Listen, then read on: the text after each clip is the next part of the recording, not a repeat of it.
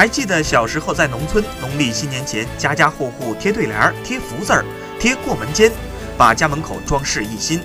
过门肩还有一个别称叫过门钱，都预示着好兆头。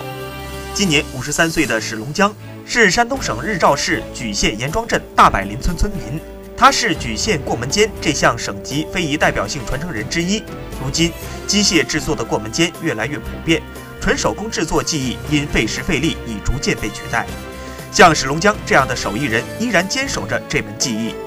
春节贴过门间的范围遍及全境，是流传久远的古老习俗。自清末民初以来，莒县过门间的刻制工艺已形成了比较固定的模式。